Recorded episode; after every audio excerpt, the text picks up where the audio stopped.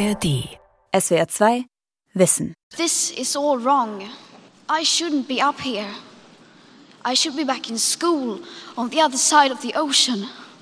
Yet you all come to us young people for hope. How dare you? Greta Thunberg 2019 in New York vor den Vereinten Nationen. Ist sie eine Heldin, weil sie sich bedingungslos für den Klimaschutz einsetzt? There is no alternative but to defeat Goliath, who came to destroy our life. Oder Volodymyr Zelensky, weil er für sein Land kämpft, anstatt die Ukraine zu verlassen? Sie hören gleich, warum die Idee, wir lebten in einem postheroischen Zeitalter Quatsch ist. Klar brauchen wir Heldinnen und Helden, wir schaffen uns ständig neue oder halten an alten fest. Aber wozu? Was Menschen zu Helden macht. Von Herakles bis Greta Thunberg. Von Sebastian Felser. Also der Held, äh, wie wir gesehen haben, wird ja eigentlich zum Helden erst. Das werden wir anhand des Textes äh, genau äh, ansehen. Uni Basel, Sommer- oder wie es hier heißt, Frühjahrssemester 2023. Professor Anton Bierl hält bereits die zweite Vorlesung in Folge zum Thema Heldentum. Übersteigerung der Achilles-Thematik. Das Thema sei seit 2022 sehr gefragt. Und tatsächlich, für eine Vorlesung, die nicht zum Pflichtprogramm der Gräzistik gehört, ist der Hörsaal sehr gut gefüllt. Bis zum nächsten Mal. Vielen Dank. Mein Name ist Anton Bierl. Ich bin hier der Fachvertreter und Leiter der Gräzistik an der Universität Basel. Bin auch Leiter des Homer-Kommentars, des Ilias-Kommentars, des Basler Kommentars. Ist auch eine ganz wichtige Sache in Basel. Und als solcher ist Anton Birl absoluter Experte, was das Thema Heldentum angeht. Und die Ursprünge dieser Idee in der griechischen Antike, auch wenn er das Wort Ursprung gar nicht gerne hört.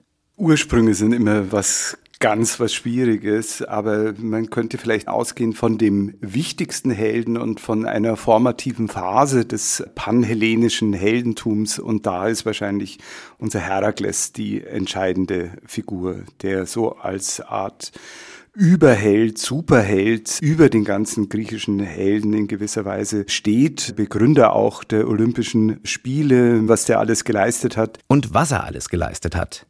Von zwölf Arbeiten sprechen die Sagen. Das klingt ziemlich nüchtern und ist es eigentlich auch. Es sind nämlich bei Lichte betrachtet überwiegend Taten, die etwas mit der Zähmung der Natur zu tun haben und den Menschen helfen, ungestört Land zu besiedeln oder zu beackern. Herakles tötet monströse Tiere, wie die Hydra. Er domestiziert andere Tiere mistet den Augeasstall aus. Aber in Anton Bierls Vorlesung über das Heldentum im antiken Griechenland sind natürlich nicht nur Zivilisationshelden, sondern auch Kriegshelden wie Achilles ein Thema oder die klassische, ganz gegenständliche Heldenreise von Odysseus. Und gleichzeitig stellt sich die Frage, wer für uns eigentlich Heldin oder Held ist. Die Studentinnen und Studenten von Anton Bierl in Basel sehen das so. Ich kannte Helden vor allem aus meiner Kindheit. Mein Vater hat mir immer die Sagen erzählt von Achilles und der Odyssee.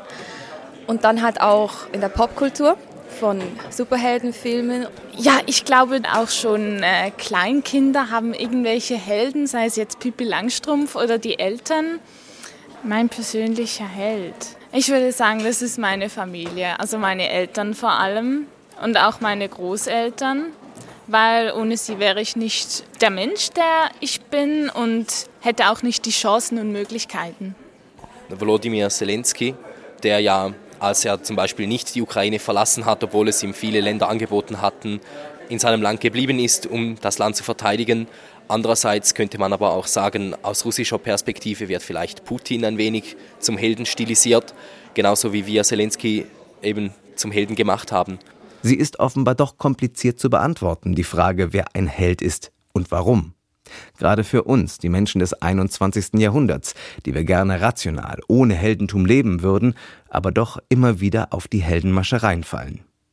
Vielleicht hilft es uns ja, uns wenigstens analytisch der Frage zu nähern, und das führt uns zu den drei Gründen, wozu es überhaupt Helden braucht, damals wie heute. Heldengeschichte Nummer eins: Der Held formt eine Gesellschaft.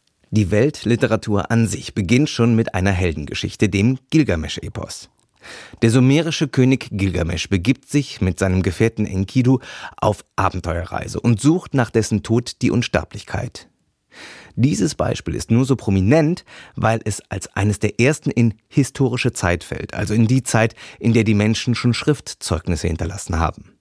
Helden haben aber garantiert schon vorher ihre Gesellschaften geformt und tun das bis heute. Egal ob Zivilisationsgründung, die Schaffung eines Nationalstaates oder der eingeschworenen Belegschaft eines Großunternehmens. Das alles funktioniert über das Werkzeug der Heldenfiguren. Dass der Mensch dieses Werkzeug benutzen kann, hat damit zu tun, dass es nach dem israelischen Historiker Yuval Noah Harari eine spontane Mutation beim Homo sapiens gegeben haben muss, eine, die es ihm erlaubt hat, seine sozialen Beziehungen in seinen Lebensgemeinschaften enger zu knüpfen, durch Klatsch und Tratsch. Und dieser soziale Kit in vielen Geschichten, ob wahr oder nicht, hilft laut Harari dem Menschen plötzlich in größeren Gemeinschaften zusammenzuleben. Wie schaffte er es, Städte mit Zehntausenden Einwohnern und Riesenreiche mit Millionen von Untertanen zu gründen? Sein Erfolgsgeheimnis war die fiktive Sprache. Eine große Zahl von wildfremden Menschen kann effektiv zusammenarbeiten, wenn alle an gemeinsame Mythen glauben. Und hier kommen die Helden ins Spiel. Wie, das lässt sich sehr gut am Beispiel von Herakles oder in der lateinischen Variante Herkules aufzeigen. Seine Heldengeschichte ist Jahrtausende alt, aber kennengelernt haben sie die meisten von uns über Gustav Schwab in seinen schönsten Sagen des klassischen Altertums, die er Mitte des 19. Jahrhunderts in Stuttgart niedergeschrieben hat, beschreibt er, wie Herkules schon als Baby das Heldenleben prophezeit wird. Wie viele Ungeheuer auf Erden, wie viele Ungetüme des Meeres er hinwegräumen, wie er mit den Giganten selbst im Kampfe zusammenstoßen und sie besiegen werde und wie ihn am Ende seines mühevollen Erdenlebens das ewige Leben bei den Göttern erwarte. Als die Anwesenden das hohe Geschick des Knaben aus dem Munde des Sehers vernahmen, beschloss man, ihm eine würdige Heldenerziehung zu geben, und Heroen aller Gegenden versammelten sich, den jungen Herkules in allen Wissenschaften zu unterrichten.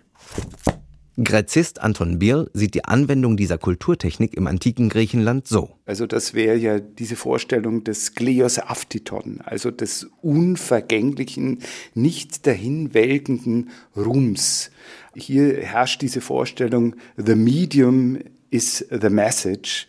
Das Medium ist das Epos, die Tradition, die Erzählung, die sich immer weiter fortpflanzt und dazu ist nötig der Held. Also er ist die Message dieses Mediums, das sich immer weiter tradiert und tradiert und über Jahrhunderte hinweg erzählt wird und offensichtlich so spannend ist, dass wir uns heute noch dafür interessieren. Das führt auch dazu, dass die Idee eines postheroischen Zeitalters ein großes Missverständnis ist.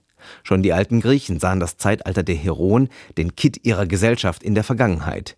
Sie lebten in einer vergangenen Epoche. Also wir haben einen Ablauf von Menschenalter, und das vierte ist das heroische Zeitalter. Also schon Homer lebt nicht mehr im Heroic Age und schaut auf eine Vergangenheit, die 400 Jahre vorher stattfand, zurück und blickt zurück auf dieses Heroic Age, das fortlebt über den Ruhm durch diese Vorstellung von Ruhm, dem die Zeit nichts anhaben kann, kommt auch die Nähe zwischen Heldentum und Tod in die Vorstellungswelt des alten Griechenlands. Griechisches Heldentum begründet in der Regel auch einen Kult. Außerdem sind die Heldenfiguren häufig eben sogenannte Zivilisationshelden. Ja, ein Zivilisationsheld wäre eben Monster, Schlangen, schlimme Natur, Gewalten einzudämmen, zu besiegen. Das sind Zivilisationshelden. Herakles muss beispielsweise solche Dinge machen. Auch der ökologische Held gewissermaßen, der einen menschlichen Raum erst einmal gestaltet. Ja, das ist ja auch was Uranfängliches. Das haben wir im Griechischen sehr stark. So drängen Zivilisationshelden Naturgewalten zurück und schaffen Raum für, genau, menschliche Zivilisation. Und das eben nicht nur in Form einer Raumordnung, sondern auch dadurch, dass ihr Beispiel Millionen anderen Menschen hilft, einen gemeinsamen Bezugspunkt zu finden, gemeinsame Werte, also einen Kult zu initiieren. Vorhin ist es ja aber schon angeklungen. Heldentaten sind nicht immer nur beim Aufbau einer Gemeinschaft gefragt, sondern auch, wenn die Gemeinschaft bedroht ist. Heldengeschichte Nummer zwei. Der Held gibt dem Krieg einen Sinn. Hier beginnt auch das Terrain zeitgenössischen Heldentums. Neue Helden braucht das Land nämlich immer dann, wenn eine unmittelbare Krise ansteht, also zum Beispiel ein Krieg. Kriegshelden, das waren von der Antike bis zur Aufklärung vor allem hervorgehobene Militärs, Generäle, Admiräle, Oberbefehlshaber. Das sagt Vera Marstaller. Sie arbeitet als wissenschaftliche Mitarbeiterin am Sonderforschungsbereich Helden, Heroisierung, Heroismen der Universität Freiburg. Und mit Bildern von Heldentum zu Kriegszeiten kennt sie sich aus, denn sie hat über die Heroisierung von Wehrmachtssoldaten in illustrierten Zeitschriften zur Zeit des Zweiten Weltkriegs promoviert. Was man sagen kann, ist, dass es eine Demokratisierung des Heldentums gab. Also dass bis ins 19. Jahrhundert hinein eher Führungspersonen diesen Heldenstatus zugesprochen bekommen haben. Und in dem Moment, wo das fällt und auch der einfache Frontsoldat heroisch sein kann, weitet sich das natürlich auch auf alle anderen in der Gesellschaft aus. Und damit steht auch Frauen in nie zuvor dagewesenem Maße der Status des Heldentums offen. Zwar gab es auch Heldinnen in der Antike, doch waren deren Rollen entweder häufig häuslich, wie im Falle der Odysseus-Gattin Penelope, oder tragisch, wie im Fall der Antigone, die an gesellschaftlichen Gegebenheiten verzweifelt. Die Kriege der Moderne aber brachten weibliches Heldentum erstmals in Serie. Dann gibt es ganz klassische Helden, die auch wirklich die Weiblichkeitsklischees erfüllen. Also das beste Beispiel finde ich ist immer Florence Nightingale die ja sozusagen den Sanitätsdienst für Kriege mit erfunden hat. Aber sie entspricht auf jeden Fall allem, was man von Frauen in binären Geschlechterordnungen und in patriarchalen Gesellschaften auch erwartet. Also sie übernimmt die Fürsorge für die Männer, sie pflegt sie, sie kümmert sich um deren Wohlbefinden und so weiter. Florence Nightingale war im Krimkrieg Mitte des 19. Jahrhunderts. In dem haben sich Russland und eine Koalition aus Osmanischem Reich, Frankreich sowie Großbritannien einen verlustreichen Stellungskrieg geliefert. Nightingale konnte als britische Krankenschwester die Situation in den Lazaretten signifikant verbessern. Sie wurde zu einem Urtyp weiblichen Heldentums im Krieg, wo Frauen nach früheren Vorstellungen eigentlich nicht hingehörten. Nightingale selbst schien sich ihrer Rolle durchaus bewusst zu sein, auch wenn ihr das Wort Heldin wohl nie über die Lippen gekommen wäre. In einer bemerkenswerten Tonaufnahme von 1890 sagt Florence Nightingale, sie hoffe, sie werde über ihr Werk in Erinnerung bleiben.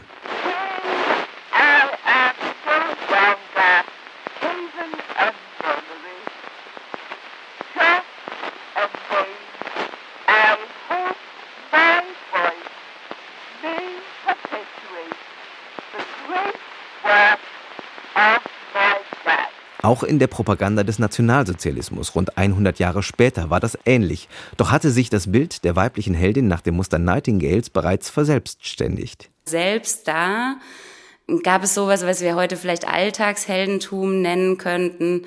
Frauen wurden heroisiert, die vielleicht durch den Krieg durchaus in Gefahr gekommen sind, aber ihre Aufgabe war, als Krankenschwester den Soldaten zur Seite zu stehen. Da ist natürlich der Krieg eine Rahmung, aber ich glaube, so der Grundtenor war trotzdem eher dieses zur nationalsozialistischen Gesellschaft halten und diese irgendwie in die Welt bringen.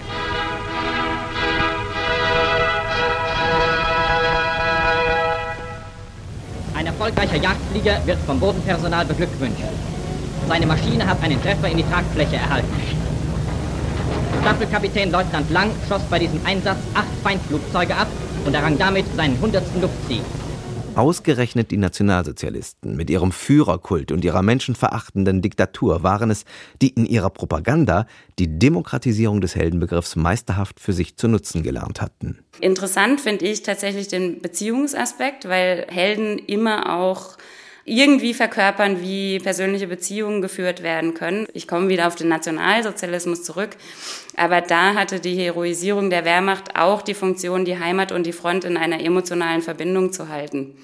Indem von den heldenhaften Taten der Soldaten berichtet wurde, konnte die Heimat teilhaben an dem, was sie erlebt haben.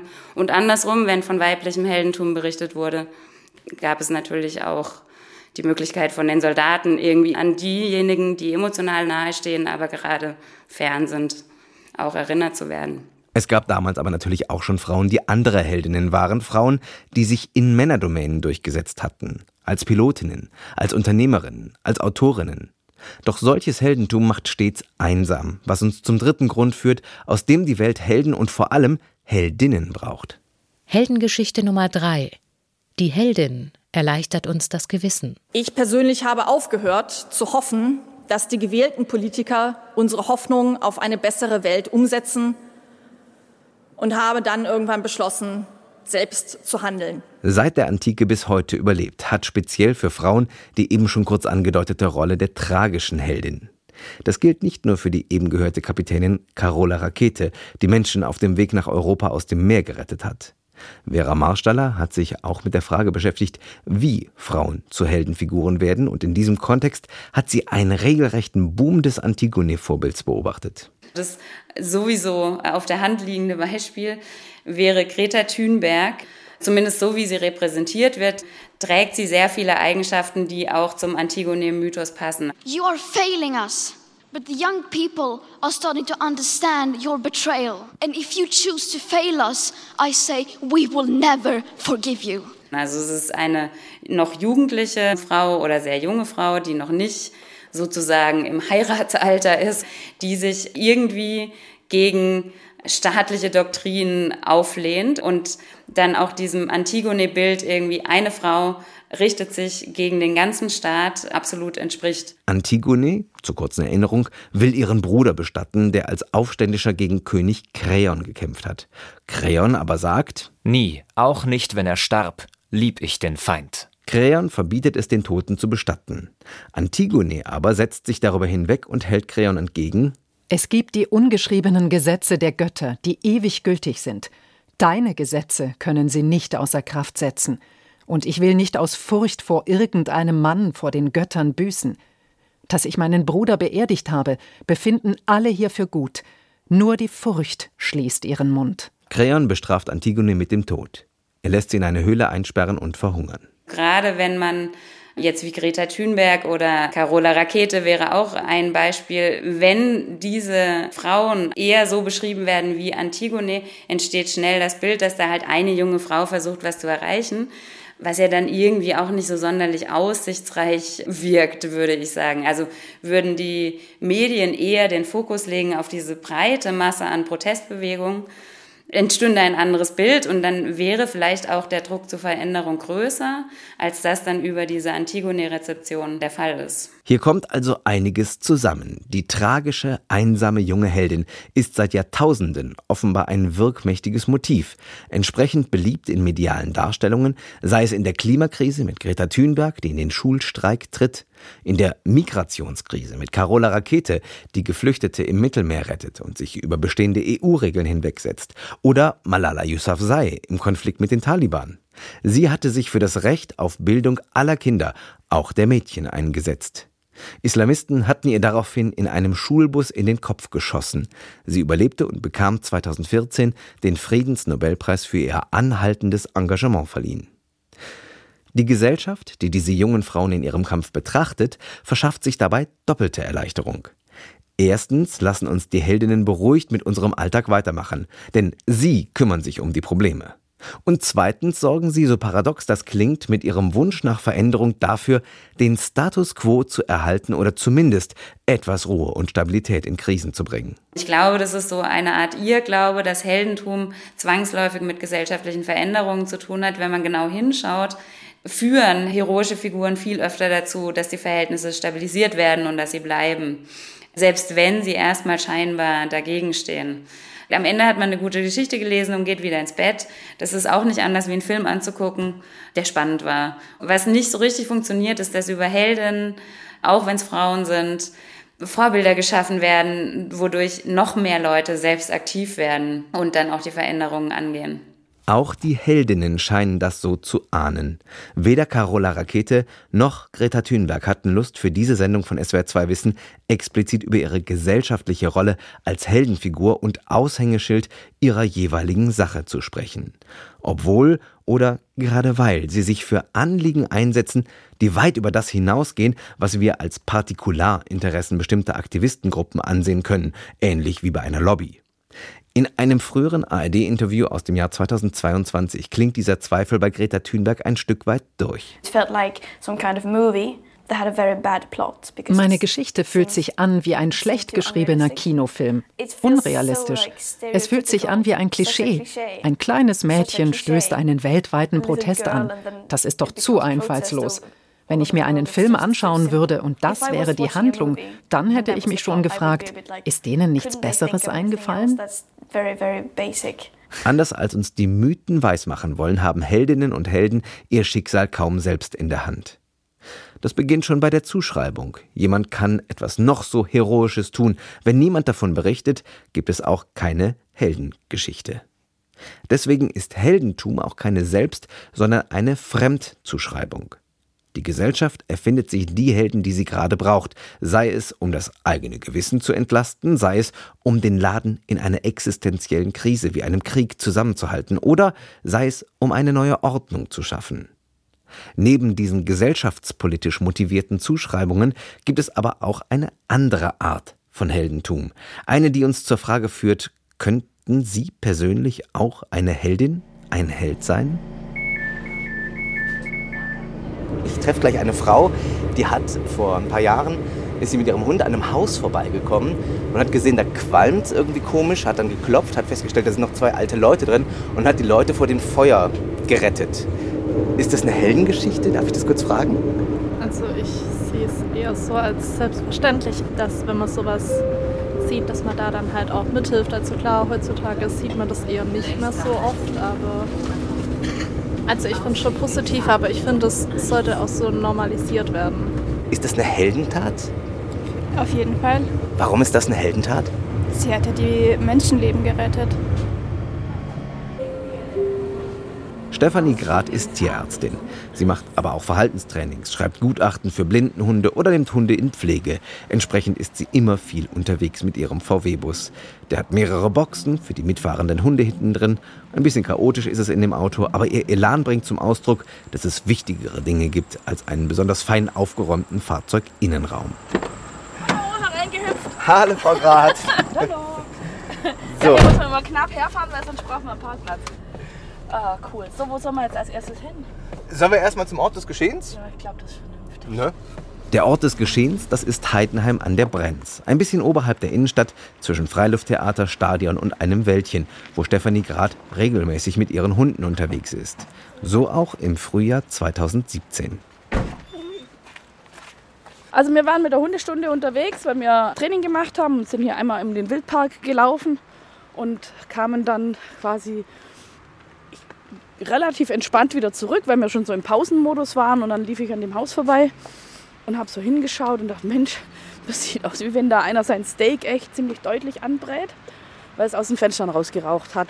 Und sind dann aber weitergelaufen, weil kann ja mal passieren, dass man sein Essen auf dem Herd vergisst. Und dann haben aber immer mehr gesagt, das ist doch nicht normal. Und bin dann halt ums Eck und habe an der Haustür geklingelt. Okay, das ist ein gelbes Gebäude. Hier so, ja, einsam gelegen ist es nicht gerade. Aber war sonst niemand unterwegs? Nee, zu dem Zeitpunkt nicht, weil es war genau die Mittagszeit. Also es, es hätte einfach auch zu einem angebrannten Steak gepasst. Ja. Genau, und dann habe ich halt geklingelt und dann hat es ein bisschen gedauert, aber nicht arg lang. Und dann hat eine ältere Dame aufgemacht und hinter der sind dann schon die Rauchschwaden aufgestiegen und zum Teil auch Flammen sichtbar gewesen. Und dann kam eine Frage, wo echt heute noch jeder drüber lacht, wenn ich es erzähle. Ich stand vor der Frau, im, sichtbar die Flammen gesehen und sage, ja, brennt's bei Ihnen? Und die Frau guckt mich an und gibt mir noch gar keine richtige Antwort. Und dann wusste ich, jetzt da ist was Schlimmeres. Und dann habe ich sie schnell an der Hand genommen und gesagt, jetzt kommen Sie erst mal raus. Und habe sie eben vor das Haus gebeten. Die Dame war, so erinnert sich Stefanie Grad, um die 90 Jahre alt und ein Lager von Zeitungen und Holz vor ihrem Ofen habe Feuer gefangen. Die Geschichte war aber noch nicht vorbei, als die beiden draußen vor der Tür standen. Ich frage so, ist da noch jemand drin? Und dann sagt sie zu mir, ja, mein Mann. Genau so in dem Ton. Genau, und dann bin ich dann rein. Sie findet niemanden im Erdgeschoss. Sie ruft und sieht dann, dass oben an der Wendeltreppe jemand steht. Der Mann zögert, nach unten zu kommen, aber für Stefanie Grad wird die Luft zum Atmen knapp. Ich habe nur eine Hand am Treppengeländer gesehen. Also das, die sehe ich auch heute noch vor mir, wenn ich das erzähle, so wie jetzt, kriege ich gerade wieder Gänsehaut, weil das einfach so unglaublich war, dass da noch jemand drin ist. Im Film. Stefanie Grad zieht den Mann die Treppe runter nach draußen. Nach der Rettungsaktion hat sie eine leichte Rauchvergiftung. Die älteren Leute müssen ins Krankenhaus. Es hätte alles noch viel schlimmer kommen können, wenn das Feuer die Gasleitung des Hauses erwischt hätte. Stefanie Grad hat viel Anerkennung bekommen. Sie hat den Ulmer Polizeipreis erhalten. In der Region kennt man ihre Heldentat. Ich spiele Stefanie Grad vor, was mir die Leute im Zug zu ihrer Heldentat gesagt haben. Sie hätte die Menschenleben gerettet. Nicht jeder hat den Mut dazu, das zu tun. Ja, hat eine gute Tat getan, auf jeden Fall. Ja, das macht also nicht jeder Mensch, meine Meinung. So, jetzt haben Sie die Leute gehört. Was denken Sie dazu? Ja, ähm, also es macht mich stolz, dass so viele denken, dass es was Heldenhaftes ist. Ich kann aber dazu sagen, dass ich mich nicht mutig gefühlt habe, sondern eher gehandelt habe. Deswegen hat es jetzt für mich nicht direkt was mit Mut zu tun, sondern mit Sehen und Handeln. Stefanie Graz beherzte Tat zeigt, wie schnell und in der Regel ohne es zu wollen, jede und jeder einzelne von uns heldenhaft handeln kann. Und auch in dieser Hinsicht ist Stefanie Grad eine typische Heldin. Sie will von ihrem Heldentum eigentlich nichts wissen. Es ist die Öffentlichkeit, die sie zur Heldin gemacht hat. Fassen wir also zusammen. Es gibt erstens die Zivilisationshelden. Früher hießen sie Herkules oder Herakles und sie haben antike Imperien zusammengeschweißt.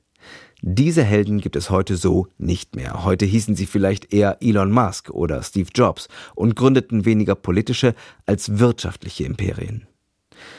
Zweitens gibt es die Kriegshelden mit ihrer sinn- und beziehungsstiftenden Funktion in Gesellschaften in der Krise.